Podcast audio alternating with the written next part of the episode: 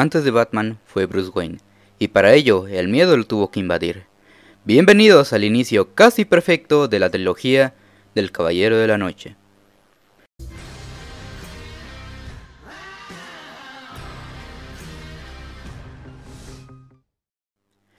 Hola gente muy buenas, bienvenidos nuevamente al Club de la Soberbia y en esta ocasión vamos a hablar de la película Batman Inicia.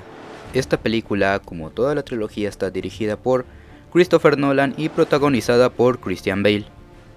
Esta es la historia de Bruce Wayne, que al perder a sus padres y darse cuenta que Gotham está cayéndose a pedazos, decide entrenarse física y mentalmente para volverse el símbolo que la ciudad necesita para darle esperanza a la gente. Ok, debo hacer una advertencia ya que en esta reseña habrá varios spoilers. Creo que está de más decir que esta película, al igual que toda su trilogía, es increíble. Venimos de una época donde el personaje en sus películas live action no sabía en qué dirección darle.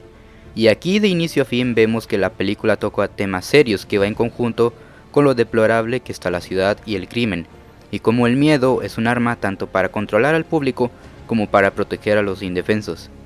Un dato curioso es que cuando se anunció que Christian Bale interpretaría al protagonista de esta trilogía, mucha gente, sobre todo los fans, comenzaron a quejarse y lanzar amenazas de que no estaban de acuerdo de que así fuera, ya que no creían que sería una buena interpretación y que era una falta de respeto al Batman de Michael Keaton.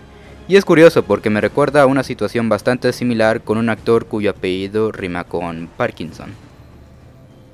En mi opinión este para mí es el Batman live action al cual más me gusta, ya que algo diferente que hemos visto desde las anteriores versiones, eh, entregas del personaje, e incluso de las más recientes, al menos hasta la nueva película que va a interpretar Robert Pattinson, es que aquí podemos centrarnos más en Bruce Wayne y conocer al hombre que porta el traje, que lo motiva a seguir y por fin llegar a tener empatía por él.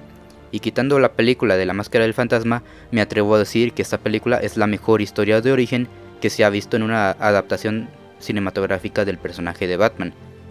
Rachel me encanta y creo que es el mejor interés romántico que se ha visto incluso desde las películas de los 90 del personaje. Además de la frase que son tus acciones las que te definen, profundizan demasiado en nuestro personaje. Y tanto ella como Jim Gordon son personajes que en esta película, como en el resto de la trilogía, aportan demasiado, ya que ellos son un ejemplo de esperanza de por qué son personas que están envueltas en la corrupción todo el tiempo sin llegar a caer en ella.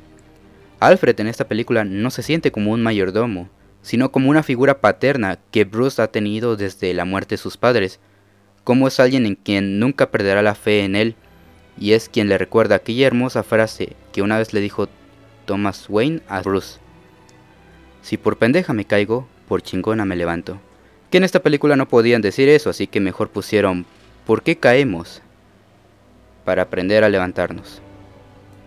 Lucius Fox, que está interpretado por el dios todopoderoso Morgan Freeman, que aquí es un elemento demasiado crucial para la película, ya que quien le da el traje y todas las herramientas a Bruce que necesita para poder seguir en su cruzada, además, pues es Morgan Freeman, ¿qué más puedo decir de él? En cuanto a los villanos, tenemos a Ra's al Ghul, interpretado por Liam Neeson, que aquí podemos observar la gran similitud a nuestro protagonista. Ambos usan las sombras y el miedo como su mayor arma, solo que Raz no se limita para poder llegar a sus objetivos, incluido si esto implica el asesinato, y la escena que tienen cuando entrena con Bruce es muy emocionante. Y por supuesto no podemos hablar de Batman con el tema del miedo sin incluir a Jonathan Crane, mejor conocido como el espantapájaros, que aquí a pesar de ser un peón de Raz logra ser un personaje bastante interesante y cómo utiliza el gas del miedo para beneficiarse. Otro dato curioso es que el actor Cillian Murphy audicionó para interpretar a Batman en esta trilogía, papel que obviamente se lo quedó Christian Bale. Sin embargo, Christopher Nolan le encantó tanto su actuación que le ofreció un papel de villano, a lo cual el actor aceptó, ya que dijo que el simple hecho de trabajar con un director de la talla de Nolan lo había puesto feliz. Y así es como se quedó con el papel del espantapájaros. Tú dime, ¿te hubiera interesado ver a Cillian Murphy como el Caballero de la Noche? Hay incluso videos en YouTube de su audición con el traje de Batman. También tenemos a Carmine Falcone, interpretado por Tom Wilkinson, que a pesar de no tener tanto impacto en pantalla, está para darnos a entender qué tan podrido está Gotham en manos de hombres como él y cómo es intocable que nadie se le puede ni siquiera acercar. Además está para darnos unas buenas escenas donde interactúa con Batman y sí, obviamente hablo de la escena de los muelles. Incluso esa pequeña frase del justiciero diciendo soy Batman hace que se te ponga los pelos de punta. Si hay algo negativo lo cual puedo mencionar de esta película es que el tercer acto puede llegar a ser un poco pesado. Además de la batalla final que tiene Batman contra Raz en el metro se siente un poco cansada de, de ver por los mil y un cortes que tiene la pelea y el zoom que de momento se siente muy exagerado, hace que no veas ni madres de lo que está pasando.